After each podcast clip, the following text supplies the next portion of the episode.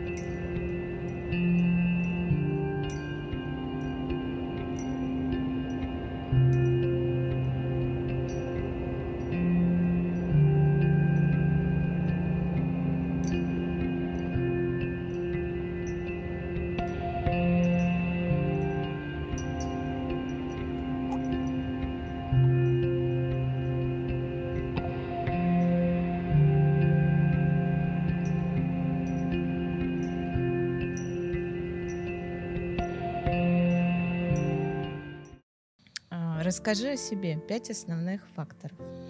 Пять основных факторов. Ну, родился и вырос, вырос в Нижнем Новгороде в семье врачей. То есть у меня врачи обе бабушки. У меня врач-мать, акушер-гинеколог, отец врач-стоматолог. Несмотря на то, что закончил физмат-лицей, туда нас мать отправила с формировкой, что вы научились думать логически, мы все равно связали жизнь с медициной оба, и поэтому работаю сейчас врачом-стоматологом-ортопедом. Закончил ординатуру, вуз с отличием зачем-то, но это есть красный диплом школы с золотой медалью. Есть, но такая вещь уже такая давно в прошлом. А, что еще могу сказать? Сейчас являюсь также управляющим Стиклинг Ардент и, можно сказать, исполняющим обязанности главного врача Центра лазерной стоматологии. Это то, что построил мой отец с матерью. И сейчас вот мы с братом и моим другом Павлом занимаемся продолжением этого, так сказать, семейного бизнеса. Если не стоматолог, то какой врач? Я вообще думал об этом. У меня не было такого, как у многих моих друзей, у брата, что вот когда особенно все молодые поступают в лечебники, я пойду нейрохирургом, я пойду общим хирургом, вот такое. Мне хотелось не так, что ковыряться где-то там в крови, еще что-то, что такое более благородное, утонченное. Я бы, я всегда думал, что пойду, наверное, если пошел на чувак, психиатром, психотерапевтом даже, если говорить. То есть разговариваешь с людьми, узнаешь их, на что ты выводишь. Правда, там сложности потом я узнал, что есть надо в психбольнице поработать несколько лет только потом на психотерапевта. Но изначально была идея, что если тебе на лечебный факультет, то, скорее всего, в какое-нибудь это направление. Никуда там в травматологию, хирургию, это вот не очень интересно. Все-таки ты стоматолог или бизнесмен? Наверное, больше стоматолог. Это не всегда мне помогает как бизнесмену. Это, то есть я, если у меня есть выбор прерогатива, я в первую очередь даюсь как врач. То есть когда у меня смена, когда у меня полная запись с пациентами, я редко когда могу отвлечься на дела, которые надо сделать по управлению. Иногда поэтому я сроки срываю, из-за этого иногда конфликты и недопонимания у нас в команде, когда я работаю. Но сейчас я более-менее, думаю, прихожу к балансу просто надо немного дробить, потому что если отдаешься одному, на второе, как правило, сил уже остается очень мало. Кто твой авторитет? А, в каком направлении? Если в медицине, то это отец. Это, наверное, до сих пор, несмотря на опыт, мы периодически с ним спорим. Есть какой-то сложный случай или вопрос в медицине, я с ним обсуждаю, и иногда у нас сталкивается сейчас мнение, когда у меня современный подход, в чем-то иногда экспериментальный и рискованный, который я хочу опробовать или который хочу ввести. То есть методики, которые еще не так хорошо прижились, но уже показывают первые результаты. И его подход такой фундаментальный, то есть сделать надежно, надолго, и чтобы это прям работало точно.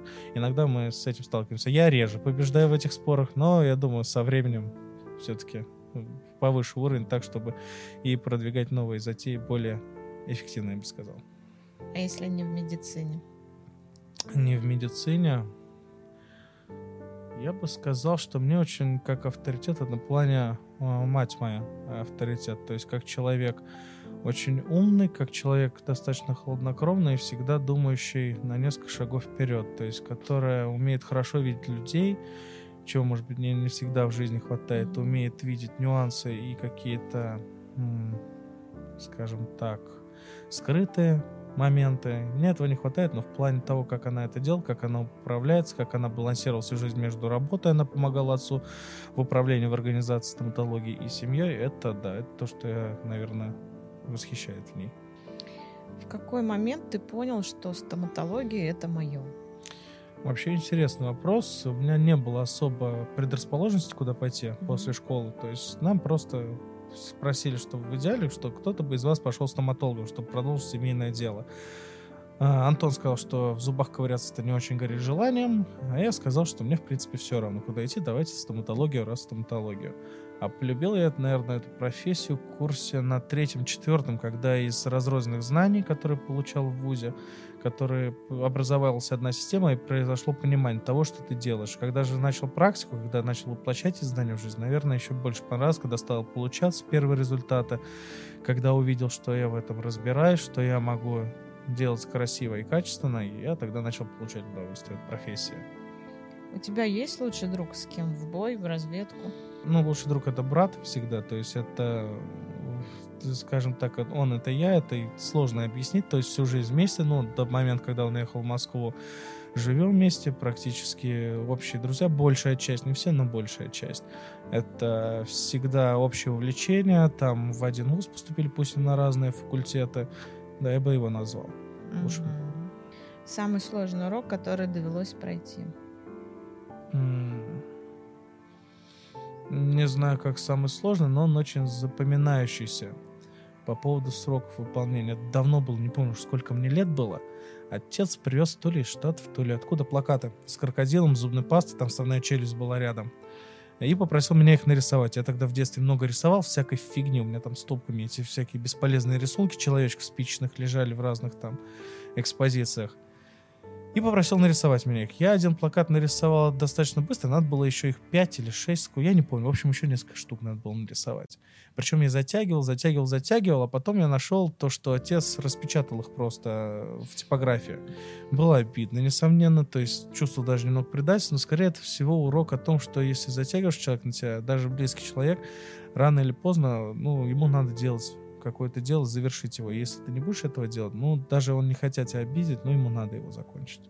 Такой урок не откладывай, не прокрастинируй, я бы сказал. Мечта детства. Стать банкиром. Мы с братом хотели стать банкирами в детском саде, когда нас спрашивали, кем мы хотим стать, и просили у родителей купить банк небольшой.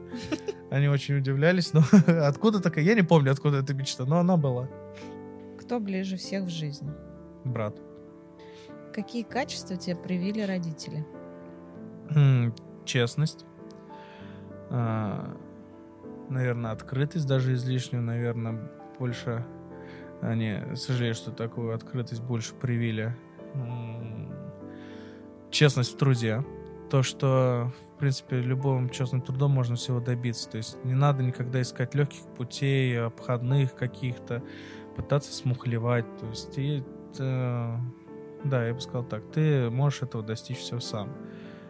Усердие, трудолюбие в целом, то есть, я бы сказал, любовь к животным, это точно.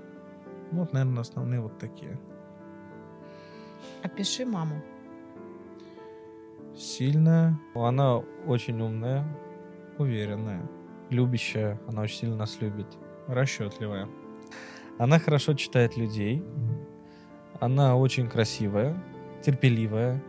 Там во многом семья продержалась благодаря ее терпению, ее мудрости, ее хитрости женской. Она понимающая. э, строгая достаточно, но вынуждена строгая, я бы сказал так. В то же время в детстве она была в меру строгая. Может, иногда не в меру, но эта дисциплина мальчикам точно была нужна, двум мальчикам. Спасибо ей большое там, и за терпение, которое она там, с двумя парнями, которые все время хотели друг друга побить. э, Она это все держала и ну, вот, наверное, вот такая она. И все для семьи. Важно, чтобы родители гордились. Да, причем скорее для меня более важно одобрение отца в этом плане. А, сеть стоматологии Ардент. О ком это и о чем? Ардент вообще, ну, первую клинику, вообще первый Ардент начинался с кабинета в подвале автозаводского универмага. То есть это первый кабинет, где отец начинал работать и вести прием. Потом немного расширились. Первое помещение, если не ошибаюсь, на улице Наркомская у нас появилось. Сейчас это надо уж вспомнить. Но начинался Ардент, название просто арт — это искусство. Арт — это не Артем. Это, да, я над братом потрунил, что стоматологию назвали в честь меня. Это было недолго, но вообще арт — это искусство. Из названия арт это искусство. То есть отец долго думал над названием, а арт тогда выбрал то, что было переводилось как искусство. Я тогда был маленький, говорил, давайте-ка у вас Андрей имя, у меня Антон, давайте Анна Дент. Сейчас я понимаю, то, что да, окей, правильно было выбрать что-то более звучащее. И стоматологию отец открывал как э, расширение, как он, как я помню, он пришел, э, да, вспомнил, рассказывал, он пришел вечером со смены, когда еще работал э, в госорганизации. Сказал, я ну, столько работал, столько заработал.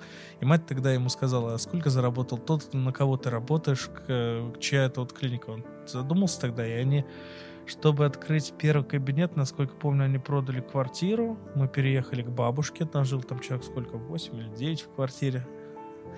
И отец каждое утро ездил на работу. Он работал с понедельника по субботу там с 8 до 8 и воскресенье с 9 до 3. И то потому, что мать сказала, что он должен быть с, с семьей периодически. Вот так начинался Ардент первый. То есть это все-таки семейный, да? Это семейный, то есть это то, что начали родители мои, которые построили сеть стоматологических клиник. Мы уже это продолжаем, и я к этому отношусь как к семейному бизнесу. То есть Ардент и Центр лазерной стоматологии всегда ассоциирую с собой, со своей семьей, со своим именем. То есть если там э, какие-то жалобы у пациента или еще что-то, я всегда это разбираю, потому что это в первую очередь это репутация, причем репутация связана с моей семьей. О видении стоматологии, работы там, родителей, сейчас в какой-то степени нас, как это должно работать, чтобы это было хорошо. То есть, э, когда ты создаешь бизнес, ты все равно создаешь что-то, куда бы хотел пойти сам. И что-то, что делает мир лучше. Можно ли совмещать бизнес и быть специалистом? Да. Единственное, что надо всегда строить четкую границу. Потому что действительно, как сейчас, когда пациентов очень много бывает наплыв, очень мало сил остается на управление. То есть это сейчас, может, мой тайм-менеджмент немного страдает в том плане, что карантин был, все вот эти дела, и надо его более возвращать в рабочее русло. Потому что, да, там надо в какой-то момент уметь перестраиваться с работы с пациентами на управление и оставлять именно время на управление тоже. Пробовал это совмещать, что там на неделе врач, выходные управляющий, слишком тяжело, потом не отдохнувший, не восстановившийся, возвращаться к работе достаточно специфично. Важные качества врача. Профессионализм, честность перед пациентом, то есть, да, ты должен работать строго по показаниям, ты должен делать как можно лучше, что ты можешь, и быть честным с пациентом. Вот это основные. Должен ли врач любить своих пациентов? Не то, что любить. Любить не то слово. Это особенно важно, ну, показательно, с Антоном вот будете разговаривать. У хирургов нельзя любить, например, своих пациентов, потому что ты не всегда сможешь сделать то, что нужно. Также стоматология одно из самых сложных для врача-стоматолога это лечить родных и близких. Ох, это очень сложно. Все время что-то не то, э, все время какие-то мелочи, нюансы. Это самое сложное и самое вот... Иногда, когда надо что-то сделать, ты боишься как бы не сделать неприятно, как бы не сделать там чуть-чуть больно. Вот такие моменты, они очень сильно мешают. То есть э, врач должен уважать своих пациентов, ценить, но вот именно такое, как любовь, я считаю, что это лишнее. Это допустим, не каждый врач будет даже из общей практики не будет лечить, не каждый врач начнет своих родных и близких лечить, потому что это мешает иногда принять правильное решение. Опять же, когда даже стоматолог, ты пытаешься, когда тебя просят, ты уже идешь на компромисс, когда вот даже это называется, отец называет это рискованная стоматология, когда ты понимаешь, что это не совсем по показаниям, но в теории это может сработать. У тебя может не сработать, но пациент это хочет. И вот ты начинаешь идти на этот компромисс, что не совсем правильно. Быть лучшим или быть первым? Быть лучшим. Деньги решают все. Многое, но не все. У меня нет э, такого ассоциации, что за деньги можно купить что угодно. Да, в нашем мире ты можешь купить очень многие вещи на это. Они, несомненно, дают свободу. Они дают даже в плане здоровья, они дают лечение в лучших клиниках, у лучших специалистов, если мы об этом говорим. Они дают лучшее качество жизни. Но я считаю, что не все можно деньгами измерить. А что нельзя купить за деньги?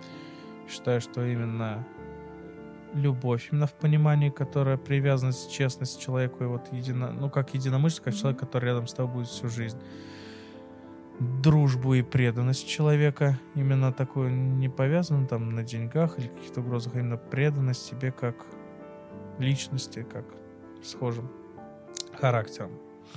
Ну, наверное, да. Ну, здоровье относительно. Что приносит истинное удовольствие? Достижение целей. Достижение особенно целей, которые ты даже не очень-то и ожидал, что получится это достигнуть когда ты добиваешься цели вопреки всему, когда ты получаешь результат, которого даже не ожидал. Заслуженный результат. Не просто он тебе сваливается на голову, а именно заслуженный результат ты получаешь. Какой должна быть мадам Ростова? В моем понимании она должна быть явно не глупее. Меня, возможно, даже не то, что мне мудрее во многих вещах. А более, может быть, спокойно, терпеливо. Ну, симпатичная, само собой, это куда без этого но именно больше именно как мадам Ростова, а там не просто «Привет, как дела?», а именно вот мудрость, ум, расчетливость, я бы даже сказал. Да, вот эти основные качества. Считаешь ли ты, что за каждым успешным мужчиной стоит мудрая женщина? Да. По крайней мере, такие мужчины, я считаю, успешнее есть куда возвращаться. Это как ячейка, это как дом, который, скажем так, без этого места будет тяжелее, если вообще возможно. Что делать, когда в душе скребут кошки? Не знаю. Уехать куда-нибудь, попутешествовать, сменить обстановку. Может банально, но действительно, когда на работе бывает, что заработался весь уже на нервах, уехал куда-нибудь на пару дней, на выходные, там дней на пять, отвлекся от всего, абстрагировался. Раньше мы с братом каждый, ну, несколько лет подряд сначала ездили пионерами, потом вожатыми в один лагерь. Детский лагерь вожатский. Занимались воспитанием детей, там языковой лагерь, конкурсы мы организовывали, спектакли и прочее, стали там куча всякой деятельности было. И там очень я ценю то, что ты уезжал, связи почти нет, интернет еще тогда там ловил плохо, чтобы его поймать, это надо было прямо извратиться.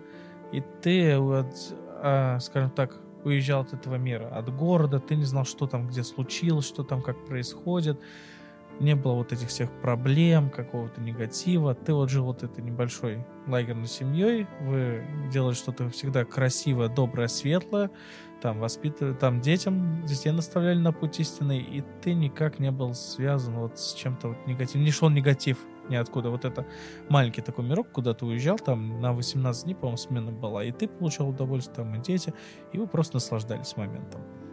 Что бы ты сказал себе 70-летним? Да, а что говорить себе старому? Если о чем-то сожалеть, тыкать в это не очень интересно. Сказать, вот у меня еще все впереди. Или Ты вау, подразнить? вау, ты дожил до 70, тоже хорошая фраза. Ну, наверное, что-то в духе. Я не знаю, спросить, возможно, смог. А сказать, чего себе говорить старым? Что бы ты написал в послании потомкам? В целом или своим? Своим.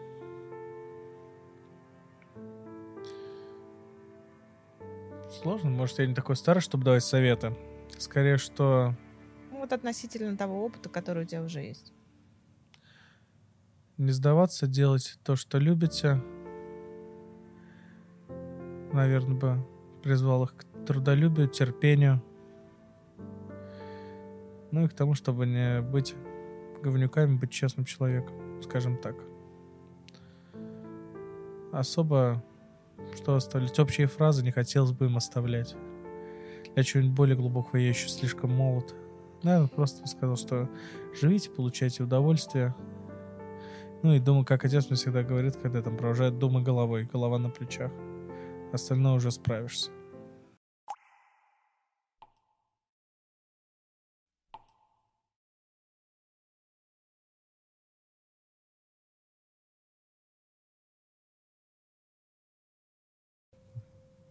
Расскажи о себе пять основных факторов. А, Я закончил Нижегородскую медицинскую академию. А, В дальнейшем закончил, получил специализацию по пластической хирургии.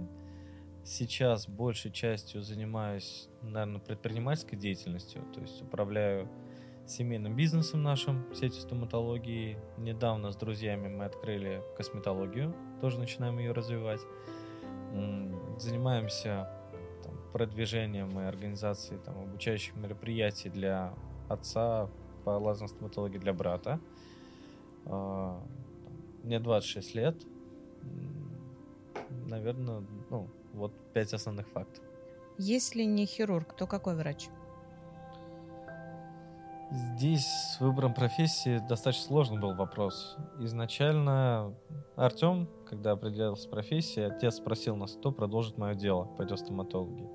Это был, по-моему, в классе восьмом, если память не изменяет. И Тёма такой сразу, ну, давайте я, если надо. Мне остался выбор. А, ну как, вроде как остался. А, Изначально там планировал пойти в физики, и получилось, скажем так, и может, даже не знаю, влияние семьи, желание там, чтобы там вся семья врачи, там бабушка, две бабушки, медработники, медработники, родители, врачи, брат пошел в медицину и как-то тоже попал в медицину. И когда подошло время к окончанию вуза, как таковому пониманию, каким врачом я хочу стать, наверное, все-таки еще не было. То есть учи- учиться нравилось, плюс там занимался внеучебной деятельностью в плане организации внутри вуза, там, студенческой жизни. И даже возникла мысль пойти в организацию здравоохранения. То есть как таковой уйти из практической медицины полностью и э, заняться именно построением систем. За пару дней до выпускных экзаменов, буквально дня за три, нам присылают приказ Минздрава, то что теперь поступление в ординатуру абсолютно по новым правилам. И это поступление позволяло мне поступить там, в Москву на пластического хирурга, о чем раньше я даже не мечтал. И отец сказал такую фразу, что ты должен иметь ту профессию, которая тебя прокормит, чтобы ты работал руками. То есть должно быть не просто какое-то знание, но ремесло, которое будет востребовано. Из организации здравоохранения было принято решение поступать в пластическую хирургию. Наверное, да, если бы не пластика, то я бы пошел в организатор здравоохранения. Не знаю, как можно это отнести к врачебной специальности, как таковой там практической или нет. Да, это была бы организация. У тебя есть слабости? Наверняка. Я очень Умеешь ли ты признавать свои слабости? тяжело. И бывает момент, когда я признаю, но тяжело. Я очень люблю спорить, я очень не люблю быть неправым, прям очень-очень. Мгм. Иногда это вот с Пашей и Артем сейчас работаем в большинстве проектов. И вначале особенно очень легко, ну не легко, даже если я был неправ, у меня немного лучше получалось подбирать контраргументы и выстраивать защитную позицию в плане спора.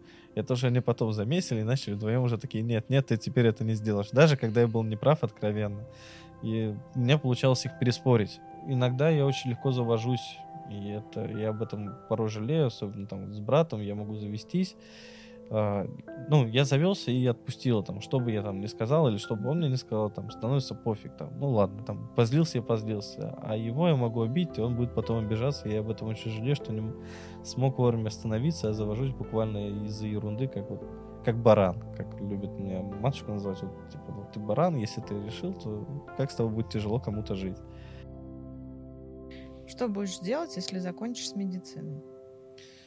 ну, уйду в медицинский бизнес, других вариантов нет. Кто в твоей жизни учителя? Ну, здесь первые учителя были, наверное, родители. То есть есть моменты, когда вот говорят, там, воспитала кого-то улица, воспитала школа. Mm-hmm.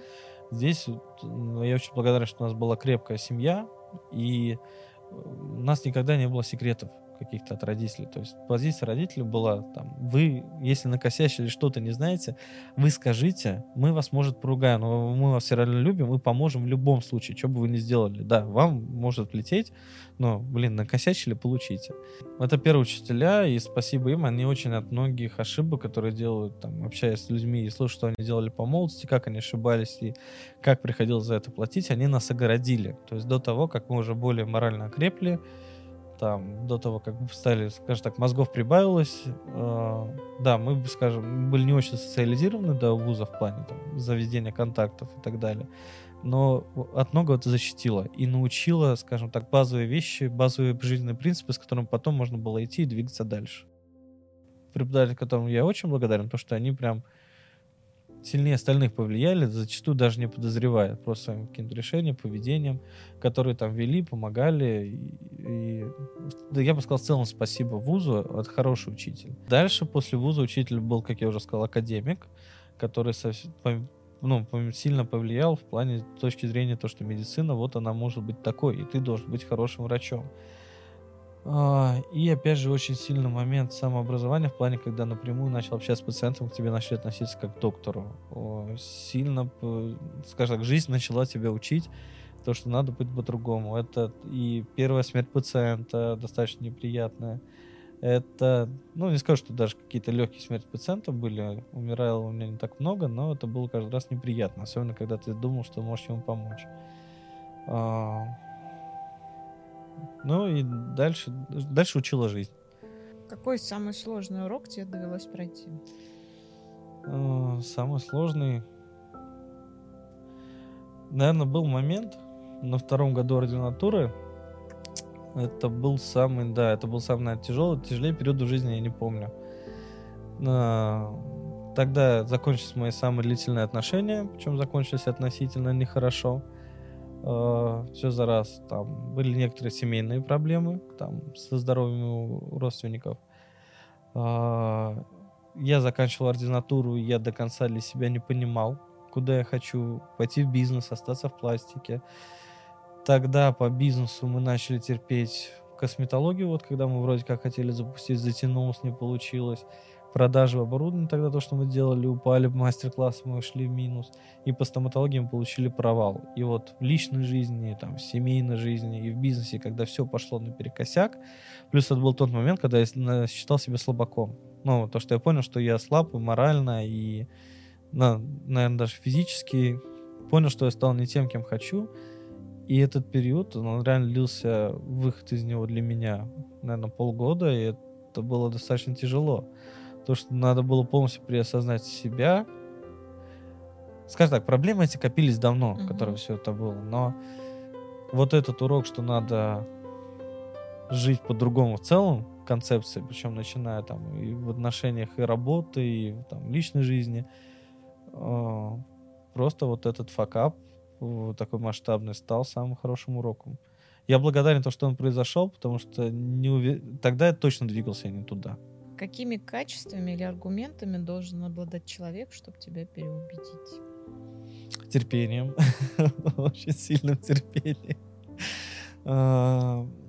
Хорошо аргументировать свою позицию с точки зрения логики, причем желательно использовать мои контраргументы, выстраивать свою позицию. Потому что, опять же, если я начинаю спорить, защиту, я ищу любую слабость э, аргумента, особенно если это в бизнесе, то, что мне не нравится, и пытаюсь его загасить сейчас я мягче в этом плане стал, я стал так, блин, стоп, притормози, давай послушай, может там, это не надо спорить, может даже похер, пусть будет, просто послушай.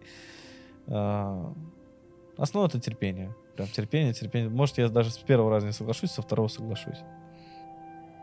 Какие качества тебе привили родители? Ну, наверное, начнем. Это и слишком честность избыточная. Даже сейчас я плохо вру. Трудолюбие. То есть работать. Э, не скажу, что мы были такими детьми, которые любят учиться. Хорошая, сильная рука проявила то, что надо учиться, то, что если ты начал, делай. Человеколюбие. Там родители никогда не проходили, там, помню, мы ехали маленькими в машине, там что-то отец объезжал клиники, мы были с ним, там родители были. Они увидели там человека, который на остановке уснул, они его подняли, посадили в машину, отогрели, довезли до больницы. То есть не проходить мимо, если ты можешь помочь, помоги. Опиши папу. Папа, он очень сильно работящий. То есть он, помню, мог 7 дней в неделю работать, причем 6 дней в неделю по 12 часов, пока были клиники открыты, и в воскресенье, когда только начинал. А, работает на износ всегда. Ну, сейчас уже меньше, но вот когда он начинал, он работал на износ сутками.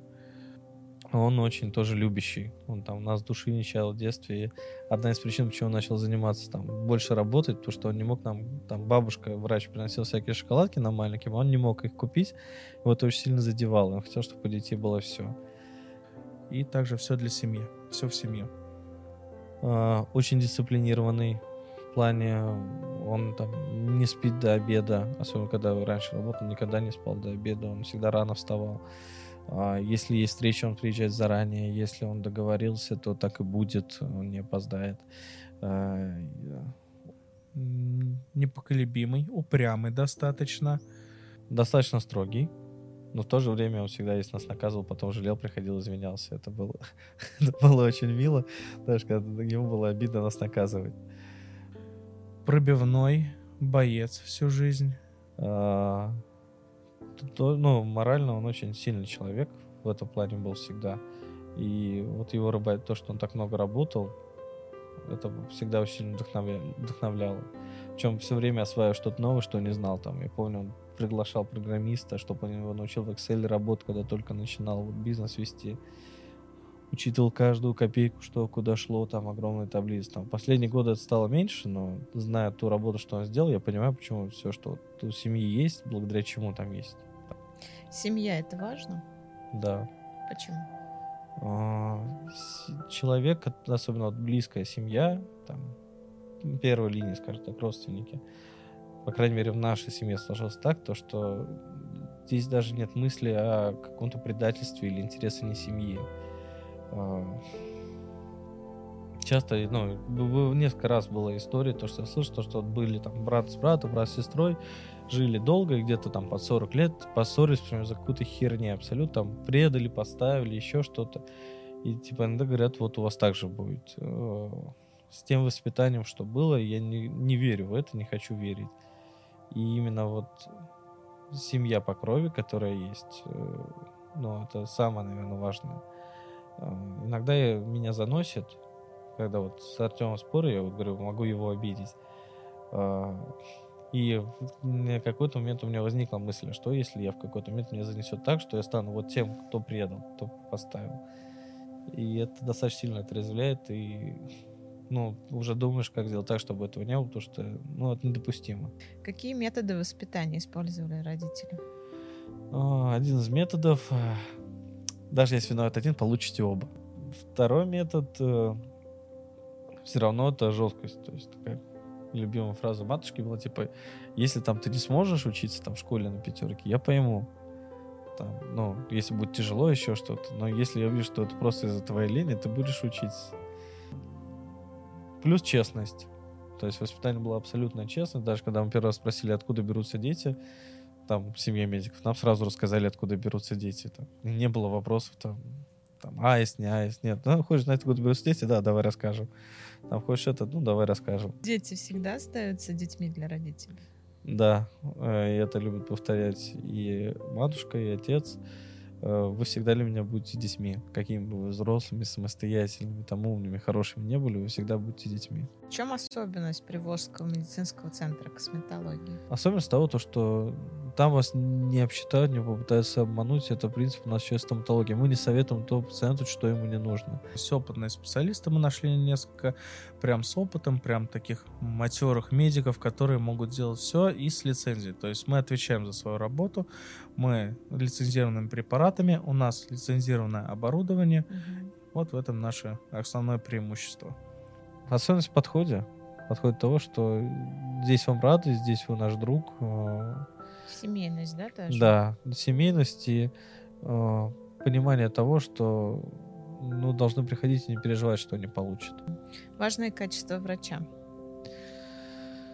Самое важное, наверное, которое я выделяю для себя, и оно, к сожалению, во многом то, что я вижу, пропадает у коллег, э, даже у друзей, которые работают докторами, э, это любовь к человеку. Я прекрасно понимаю, почему она пропадает, потому что работа врача морально очень тяжелая, и ты становишься реально циником. Я...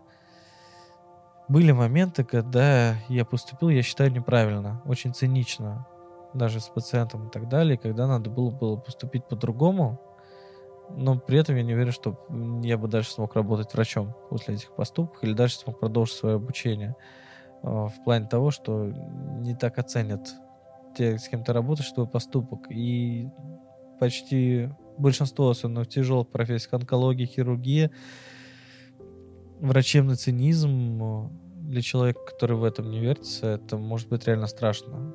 И когда каждый раз, за что я благодарен, ну, за что я рад, то, что я уходил, вот был год, первый год ординатуры, потом бизнес и там и медицина, потом опять немного медицины, сейчас опять бизнес. Когда вот ты так уходишь, отстраняешься и снова возвращаешься, ты возвращаешься с человечностью. То есть я прекрасно помню, как после первого года ординатуры я стал более черствый. Реально появился цинизм, которым я не гордился. И поступки, которые я жалел о том, что я сделал, и о том, когда ты думал уже, это же, ну вот человек, это чей-то, чей-то отец, чья-то мать, чья-то дочь, брат. И ты себя за это прям начинал корить, но со временем это все затихало. И вот эти уходы и возвращения позволяло, ну, позволяло оставаться человеком. И, к сожалению, современная система здравоохранения, российская особенно, на мой взгляд, не факт, что это правильно, но то, что видел я, убого в плане того, что она делает с врачами, как их выжимает и во что их превращает. И вот эта человечность, которая была у советских врачей очень много, когда пациент на первом месте. Пациент, ты лечишь не болезнь, а пациент. Тебе интересна не операция, а сам пациент. Ты помогаешь ему как друг, как врач. А, То есть ты становишься его душевным доктором. И вот этого, к сожалению, один из моментов, почему я тоже уходил из медицины, этого я видел все меньше. И как бы это жестко не звучало, то, что медицина это услуга, это становится услугой, причем которую оказывают цини- цинники. Очень сильно закончены цинники, и э, очень мало тех, у кого осталось качество вот этой доброты. Они есть, то есть они встречаются, и среди молодых тоже остаются, но то, как, особенно из молодых специалистов, выжимается вот эта человечность бумажками, штрафами, проверками, наказаниями, для меня это не по себе. Быть лучшим или быть первым? Блин, даже не знаю, надо подумать.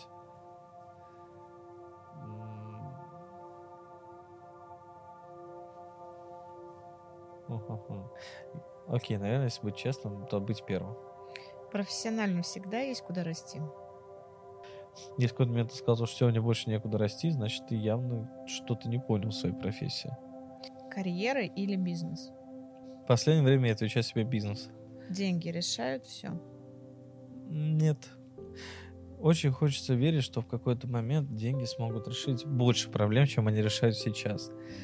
Опять же, работая в медицине, ты видел богатых людей, очень богатых. А, Особенно, когда жизнь заканчивается. Честно, для меня я ни разу не видел, что смерть была красивой, легкой и приятной. Всегда больно, страшно, непонятно. И это не бывает хорошо. Нет понятия. Это всегда стрёмно. И пока для меня основное, что не могут решить деньги, это вопрос смерти. Я не могу там, для себя, я человек не очень религиозный, даже сказать, не религиозный, принять то, то, что люди умирают, это непонятно. Я понимаю, почему, понимаю, как, но принять логику этого я не могу. И ни одно объяснение, которое есть, мне не нравится. И я очень надеюсь, что в какой-то момент деньги смогут решить хотя бы эту проблему. И надеюсь, что пока я еще живой. Верность и преданность — это одно и то же? Если это не наносит вред, то без верности может быть преданность. Но и как и верность может быть без преданности. Там, в плане того, что ты можешь быть верен, но при этом не, не предан своему партнеру, другу и так далее. Поэтому, наверное, это разные вещи, я больше за преданность. В твоей жизни есть верность или преданность кому-то или чему-то? Да, это преданность семье, и семья предана мне. Это преданность моим друзьям. Я уверен в них. Я ну, даже не хочу рассматривать другие варианты, что это не так. Верность, а, преданность, наверное, делу. То, что, ну, все для дела это важный момент. Ну, если есть какие-то отношения, я стараюсь быть в них верным. То есть я не всегда был хорошим в этом плане. Даже ну, какие-то моменты я был очень плохой, и никогда это хорошим ничем не кончалось, и всегда оставался груз предательства. Ты ощущал себя все равно предателем. Поэтому, если есть какие-то отношения, верность я тоже стараюсь, даже не стараюсь, я соблюдаю. Тебе изменяли? А, да, был момент, это очень неприятно. Можно простить предательство или измену? Предательства нет. А, для меня тот момент неверности как-то совпал с предательством. А, я тоже был во многом неправ, и я тоже, скажем так, я был неверен, но для себя я не предавал.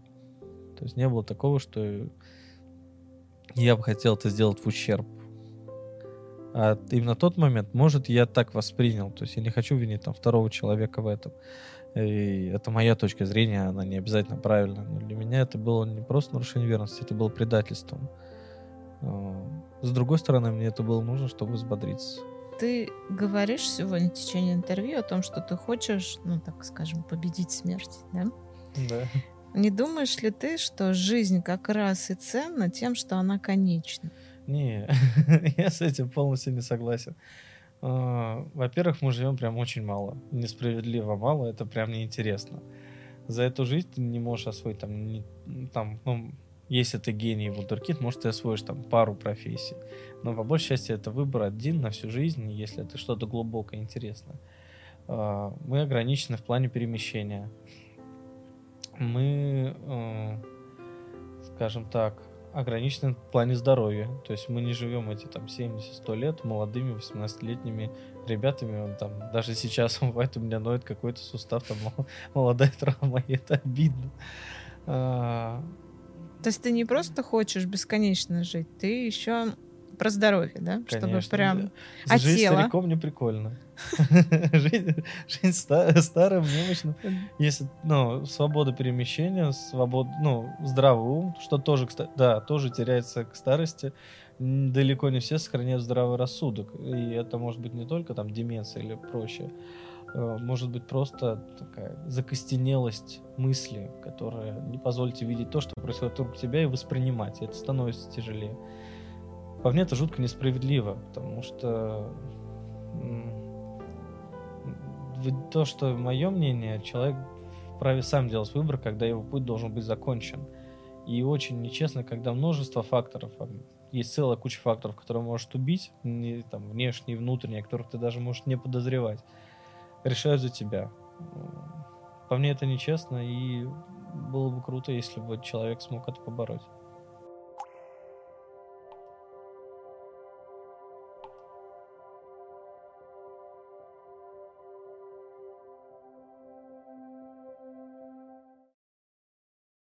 Какой твой брат? Дополнение тебя или вы диаметрально противоположны? Моменты мы противоположны, но есть моменты дополнения. Есть моменты, которые прям вымораживают. Ну, я не могу их принять, но я его люблю, я понимаю, что здесь надо себе чаще говорить, «Э, он не ты, он другой. И ты это должен принять, ты не можешь требовать, вот как я говорил, у него то же самое. Общие принципы, которые нас заложили, одинаковые, но характеры совершенно разные. Во многом разное. Ну, В очень многом у нас разные взгляды на вещи, на жизнь, на отношения. На дружбу, наверное, вот похоже на взгляды. На бизнес. Да, скорее диаметрально против... Не совсем диаметрально, но противоположное очень сильное. У нас как бы очень разные идеи и взгляды на жизнь. Между вами есть связь? Да, я считаю, что да. Если это связь в плане то, что я чувствую, когда ему больно или грустно, то э, этой метафизической, как это сказать, не обидно всем метафизикам, этого метафизического понятия между нами нет. Но связь в плане взаимного уважения, любви, в плане сильной эмоциональной привязанности, и она остается, и она будет всю жизнь. Вас путают с братом? Сейчас уже нет. Сейчас в детстве путали. Помню, первая моя влюбленность в детском садике, э, девочка была, она, она нас путала, причем когда мы говорили, ты путаешься, она еще не верила. Ну, маленькие девочки, они глупые. Э, В шко- в школе уже меньше стали путаться, а потом, ну, все равно чуть поплотнее меня, и даже там бороду мы по-разному. Все равно появились вот такие черты характера, разная манера одеваться, э, разная манера речи, э, разные прически, разные бороды, все это стало легче нас различать.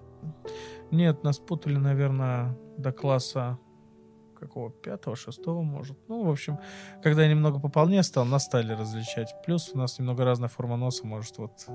Сейчас нас не путают. Хотя иногда люди, которые не знакомы с одним из нас, если видят второго, говорят, нифига себе, он тут поправился. Или это Артем так похудел, еще что-то. Вот такие моменты бывают. Кто старший? Я старше Артема на 20 минут. Ну, если это можно назвать старший. Я считаю, что да, он так не считает. Типа говорит, это не считается. Ну, Антон на 20 минут он старше. А он старший только по возрасту или по мудрости? Ну, соревновательный эффект всегда у нас был. То есть всегда соревноваться с братом. Но в какой-то момент, если что-то касается мелочи, мне стало не так интересно. Мне больше такой надо. Мне не, не так важно это, это мелочи. Он пытается да, доминировать в плане как лидер, как еще что-то, но, скажем так, я этому активно сопротивляюсь. Не, я очень не люблю, когда надо мной командуют или еще что-то. Не нравится мне это. Поэтому он пытается, но крайне редко удачно у него это получается. Хотя он считает иначе. Что делаешь, когда брат не прав? Скажу ему об этом. Ему легко сл- услышать это? Не всегда. Спорить. Ему еще надо доказать, что он не прав. Вот это сложнее. Услышать это одно, а надо еще доказать, что он не прав. То есть вы спорить начинаете? Да, мы достаточно... Ну, не скажу, что часто, но периодически бывает. Когда не согласны с мнением, мы... Ну, когда кто оказывается прав или побеждает в споре, скажем так. Ох. Ну, обычно мы ссоримся в этот момент. Не, не бывает такого. Да, там обязательно скажешь ему, что он не прав. Опять же вопрос, он не прав перед кем-то или передо мной? Если он не прав перед кем-то, этот принцип распространяется не только там на брата, ну, еще на друзей, там, на семью, на тех, кто тебе близок, там, я все равно буду на его стороне. Неважно, прав он или не прав. Потом, после всего, я ему скажу, ты был неправ, потому-то, потому-то. Но если это не, скажем так, не внутри нашего круга, то не имеет значения, там, прав или не прав, все равно за него. Если он не прав там, по отношению ко мне, по отношению там, к семье или какой-то там, к друзьям, когда мы общаемся, это тоже, ну, можно напрямую сказать, э, как и я бываю неправ, он тоже напрямую говорит. Адекватно ли мы воспринимаем критику друг друга? Нет, такого не бывает. Сказал бы, что мы работаем над этим, но это очень так небольшими-небольшими шагами. Чем или кем не стоит делиться с братом? Э, Ну, делиться нужно всем. А, опять же, там, как я говорил, в семье у нас не было каких-то секретов, там, что от родителей, что от друг друга, и сейчас тоже там с братом особых секретов нет. Не знаю, наверное, все-таки девушками делиться не надо, это было бы очень странно. Поэтому, наверное, вот этот момент нет. Были ли стычки, когда вы очень долго не разговаривали друг с другом? Да нет, мы могли, конечно, обидеть друг друга. Когда ты ссоришься, особенно детстве с братом, это же самые яркие ссоры, потому что знаете, куда больнуть, чтобы, кольнуть, чтобы было больнее. Это прям в такое искусство друг друга вот подколоть, побольнее ковырнуть превращалось. Но максимум сколько? Ну, час позлюсь я на него, или он на меня два. Потом все равно нас всегда учили, что ближе человека никогда не будет от тебя, поэтому не больше. Ну, не разговаривали там полдня, максимум. Ну, мы максимум ссоримся на, ну, дай бог, на полдня. А потом, ну, обычно я иду мириться, потому что я более отходчив, он дольше обижается. И я все-таки как-то, я, наверное, жестче перегибаю палку. Там были там маленькими, мы постоянно дрались. Ну, там, ну, у нас было условие, там, мы не били друг друга кулаками, мы только боролись. Там, ты можешь придушить, заломать, но не бить кулаками. Ну, сейчас мы очень-очень редко можем там побороться, потыкаться. Э, и то это я, наверное, больше. Тем уже очень сильно раздражается, когда до этого доходит. Это больше мне, когда хочется что-то его задеть. И опять же, я потом иду и извиняюсь, потому что вроде как я не прав. Ну нет, максимум полдня, и потом миримся. В чем твой брат хорош? А, он достаточно хорошо находит контакт с людьми. Наверное, даже в некоторых моментах лучше, чем я. Когда там, в новой компании он э, знает целую кучу анекдотов в школе, он как-то год, что ли, слушал каждый день радио анекдотов и узнал все анекдоты, которые только можно найти. Очень сложно найти анекдот, который он не слышал. А, он очень любит пофилософствовать. Он любил философию в университете, и в ней он достаточно хорошо разбирается.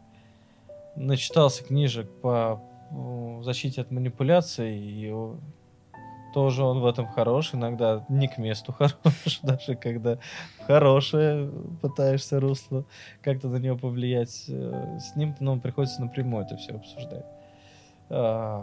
Он очень добрый. Прям очень. Он может разозлиться, но при этом он очень добрый, очень любящий. Поэтому в этом он прям отличный. Э, я бы сказал, что он очень хорош как доктор.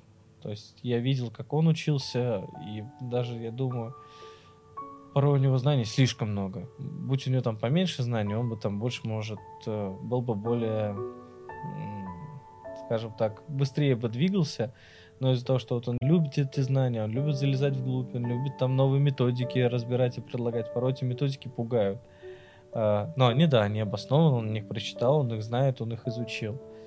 А, так что в этом плане я там полностью уверен, полностью ему доверяю. Он отличный доктор, и если у меня в профессии там только там вот начало-начало пути, то у него, я бы сказал, ну, хороший уже хороший боевой опыт, хорошая работа в полях.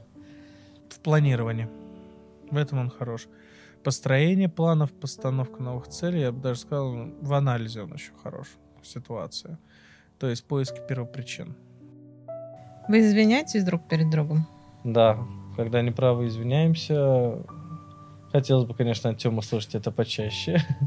Но да. Да. Ну, когда кто-то виноват, или ты сказал что-то лишнего, болтнул, или перегнул палку, или фигню какую-то сделал, да, извини. Не всегда это сразу происходит, но да. В чем вы похожи? У нас похожие голоса. Это я точно знаю. Одинаковый рост, цвет волос, э, примерно одинаковая комплекция. Э, если брать черты характера, ну, опять же, то, что вот было заложено общим воспитанием, я бы сказал, порядочность, ну и преданность и любовь к семье. Ну и преданность друг к другу. Может, в отношении к друзьям. Друзьями именно назвать мы людей очень мало можем. Ну, по, на пальцах можно пересчитать. Но именно в том, что мы их целим. У вас есть тайны друг от друга? Думаю, да. У каждого человека есть тайна, вот такой его маленький мирок, куда он совсем никого не пускает, вот это мое. Пусть так каких-то особо... Скорее всего, это связано с личными переживаниями, какими-то более глубокими или такими моментами. В плане поступков или еще какой-то фигни. Не. Я думаю, я думаю, что нет. Какое любимое блюдо у брата? М-м, сложный вопрос. Он любит, ну, как и я, мы любим кушать много, так что... Ну, я думаю, то, что вот эта жареная курочка с картошкой, которая на новогоднем столе, я думаю, он тоже их любит. Что-то мне подскажет туда, и он тоже, тоже обожает этот праздничный стол. Сейчас сказать сложно, когда-то у нас оно было одно общее. А бабушкины блины были со сгущенкой. Да, но сейчас сложно сказать, то, что питаемся мы сейчас чаще какой-нибудь кафешки или еще какой-нибудь ерундой, дрянью, то сложно выделить что-то конкретное. Если домашняя кухня у мати, то, скорее всего, картофельное пюре с жареной курицей и салат оливье. Наверное, что-то в этом духе. Какой вкус на женщину, брат? Во-первых, она должна быть стройненькой. Прям стройненькой. Не так, что там чуть-чуть э, жирка есть или там чуть-чуть там пышечка в теле. Нет, это сразу тема. толстовато. Должна быть стройненькой. По-моему, он любит пониже девушек, чем он. Ну, рост позволяет. Умнее которые, и которых, которые не заставляют нервничать. Это то, важно. Да, потому что нервотрепки и так в работе хватает, а если еще будут в отношениях, это уже перебор. Вкусы похожи, стройные. Э, несмотря на личные габариты, это двойные стандарты, я знаю. Стройные, фигуристые. Наверное, похоже у нас все-таки. Может, небольшие различия, но в целом похоже. Я не знаю, какой типаж. Вот стройный. Там что-то какой-то цвет глаз или волос. Да по барабану. Какие сильные качества брата ты можешь отметить? Если почему нужно русло, но ум у него очень хорошо развит. Э, именно какое-то понимание. Э, если он сосредоточится, это очень сильное качество. Опять же, доброта. То есть в этом плане э, она ему помогает в жизни. И не всегда, но в большей части это все-таки играет ему плюсом. Честность. Причем честность, которую я говорил, это чувство для доктора он порядочен перед пациентами, и он перед, хочет сделать им максимально хорошо. Даже там, если брать, что в стоматологии все равно есть некоторая манера продаж, у него интересы пациентов с точки зрения сделать хорошо ему преобладают. Упертость, когда в разумных пределах, а, жесткость, амбициозность, целеустремленность у него сильное качество – и, наверное, ну да, это основные. Какое главное отличие у вас? Позиция у него больше то, что жизнь это какое-то, наверное, то, что должно тебе давать комфорт, приносить некое удовольствие, в том числе профессия и там, отношения и так далее. Это должно быть комфортно, это должно приносить удовольствие, и жизнь должна быть испытанием. Э, моя позиция в этом плане, что жизнь это больше все-таки борьба. И побеждая в этой борьбе, ты как раз получаешь то удовольствие, продолжая дальше бороться. Я более так проще отношусь к вещам, к жизни. Как говорят, я больше художник, чем, как, чем он. Больше вот легкое, более легкое отношение. У меня более жесткое, он все время думает о чем-то, что-то анализирует, пытается понять. У меня более легкое отношение ко всему. Может, не всегда хорошо, но как есть. Были ли игрушки, которые вы не смогли поделить? Черная такая трубка. Просто вот здесь дышишь, там надевалась вот эта резинка, и там с маской плаваешь. Вот мы за нее не смогли поделить, и отец выкинул форточку. Это сам, одно из самых неприятных воспоминаний. То, что вот как эту трубку выкинули. Что-то было, наверное, еще, но запомнилось вот именно этот момент. Один раз что-то я помню, мы играли, была у нас дурацкая трубка для, подвод... для подводного плавания, она очень похожа, такая черная была на пистолет. Мы за нее ссорились, ссорились, ссорились, отец казахов в окно выкинул, сказал, что не можете поделить без нее, то теперь будете. Вот единственный раз, наверное, когда я помню, когда мы не поделили. За что ты любишь брат? Ну, за то, что он брат, за то, что он всегда был со мной, добр был со мной и поддерживал. И как раз то, что я могу с ним поделиться всем, не боясь ничего. А, с возрастом становится тяжелее из-за разного характера лазить. Но при этом, ну, я не перестаю его любить. И, наверное, буду любить только сильнее. Да, я буду злиться на него. Это... И он и меня будет злиться. И порой за дело. Может, даже чаще, чем я на него за дело злиться. А... Но все равно, ну, за все за все хорошее, что в нем есть, и за, в первую очередь, отношения, которые между нами есть. За все. Просто за то, что он мой брат. Тут каких-то причин или качеств нет. Любимая фраза брата. И чё? Если он сделал какую-то задачу, причем были выставлены сроки, и он эту задачу не сделал, э, ты ему там высказываешь то, что он не прав. Его любимая фраза «И чё сделаешь?» Это частая фраза. И я просто слышу часто. Не в плане вот медицинской части, а в плане организации у него вот эта фраза есть. Дошел к концу второй выпуск проекта «Изнанка». Сегодня мы много говорили о профессии врача, семье и любви двух братьев. А как вы считаете, насколько наши близнецы похожи или диаметрально противоположны? Пишите свои мысли в комментариях, ставьте лайки, подписывайтесь на наш канал.